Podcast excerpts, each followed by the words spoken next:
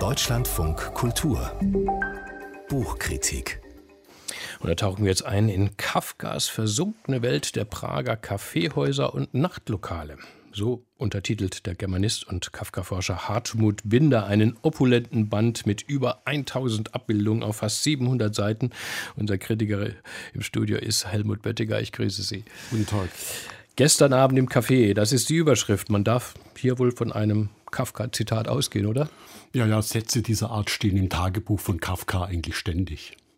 Was ist das denn für ein Buch? Eins über Kafka oder eine Kulturgeschichte von Cafés, Kneipen, Bars im alten Prag? Ja, Hartmut Binder interessiert sich ja für wirkliche Jahrhundertautoren und Kafka ist ja der überragende Jahrhundertautor. Und er ist ein Maniac, er ist ein Positivist, der schon vieles über Kafka veröffentlicht hat.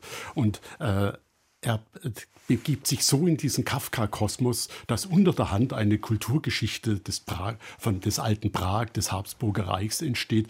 Und das ist tatsächlich darüber hinaus Vergnügungsviertel, Varietés, Tingeltangel. Er hat ganze Essays zu ganz komplexen kulturgeschichtlichen Themen. Und Kafka ist der schöne Auslöser dafür, aber es bleibt nicht bei Kafka stehen. Wo geht es denn überall so hin? Also die äh, zentrale Instanz war das Café Arco, wo Kafka im Umfeld von Max Brod ab und zu verkehrte. Und darf man nicht vergessen, der große Star war Max Brod, äh, war ganz anders, als das aus heutiger Perspektive darstellt. Und der andere Star war Franz Werfel. Und Kafka wollte immer mit Max Brod ins Café Arco, um äh, Franz Werfel seine schrecklichen Gedichte vortragen zu hören. Äh, er stand auf diesen Werfel, weil der das, äh, das Gegenteil von ihm war, der Werfel. Werfel, der äh, hat alle umarmt, der hat ganz pathetisch gesprochen und äh, hatte unglaublich viele Anhänger. Und Kafka fühlte sich von dem angezogen.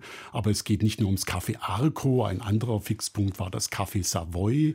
Und da liefert Hartmut Binder eine ganze Kulturgeschichte dieses ostjüdischen Theaters, von dem Kafka sehr fasziniert war. Es gab so eine Schauspieltruppe aus Lemberg und er hat sich auch sofort in die Schauspielerin Mania Chisik verliebt. Auch das äh, bildet ein einen großen Schwerpunkt und natürlich das Theatre Varieté, wo Kafka äh, Nummern gesehen hat, die in vielerlei Hinsicht in seine Texte eingegangen sind, zum Beispiel der Affe Rotpeter oder äh, die magische Figur Otradek in der äh, äh, grandiosen Geschichte Die Sorge des Hausvaters. Wenn man das gelesen hat, merkt man, vielleicht ist er durch, zu diesem Otradek durch das Varieté gekommen. Dann sieh mal einer an. Ich meine, ich hätte bei Kafka viel vermutet, aber nicht, dass er um ein, ein Bohemien wäre, äh, der die wirklich die Nacht zum Tage gemacht hat. Ja, das hat ganz praktische Gründe. Er wohnte ja lange bei seinen Eltern und äh, um die Ecke äh, war das Café City in der Niklasstraße, wo er eine Zeit lang wohnte. Und äh, da, äh, das war ein Fluchtpunkt. Er konnte dort Büroarbeiten erledigen, konnte vor der Enge und der Bedrängnis seiner, seiner Familienwohnung fliehen. Und äh, das war so ein Rückhalt. Und er schreibt auch einmal aus dem äh, Café City, dass das der einzige ruhige Platz des heutigen Samstags gewesen sei.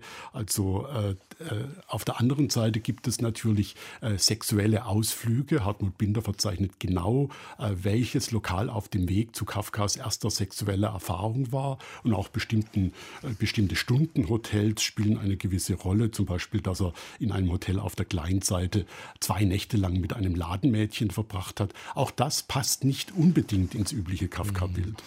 Nun ist Hartmut Binder, ähm, Sie haben es schon gesagt, ähm, äh, Helmut Böttiger, ja, schon eine Legende der Kafka-Forschung mit zig Büchern, der Experte auch für alle deutsche Literatur im Prag dieser Epoche. Was und wie schreibt er denn über diese versunkene Welt?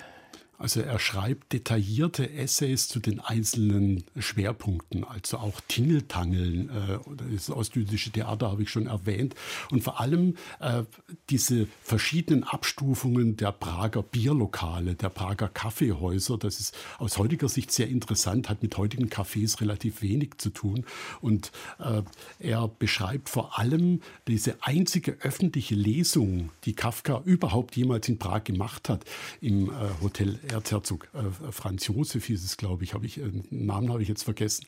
Äh, da hatte äh, Kafka im Spiegelsaal dieses grandiosen Hotels an, am Wellnesplatz seine einzige öffentliche Lesung und Hartmut Binder beschreibt, was aus diesem Hotel geworden ist. Es hieß dann im Sozialismus Hotel Europa und jedes Jahr waren da äh, tausend Schulklassen aus der Bundesrepublik, die im Foyer dann Schwarzgeld getauscht haben. Ein sehr heruntergekommenes Hotel mittlerweile. Und diese Fallhöhe der äh, großen Kafka versunkenen literarischen Welt und der Realität in Prag danach, auch dafür hat er einen Blick.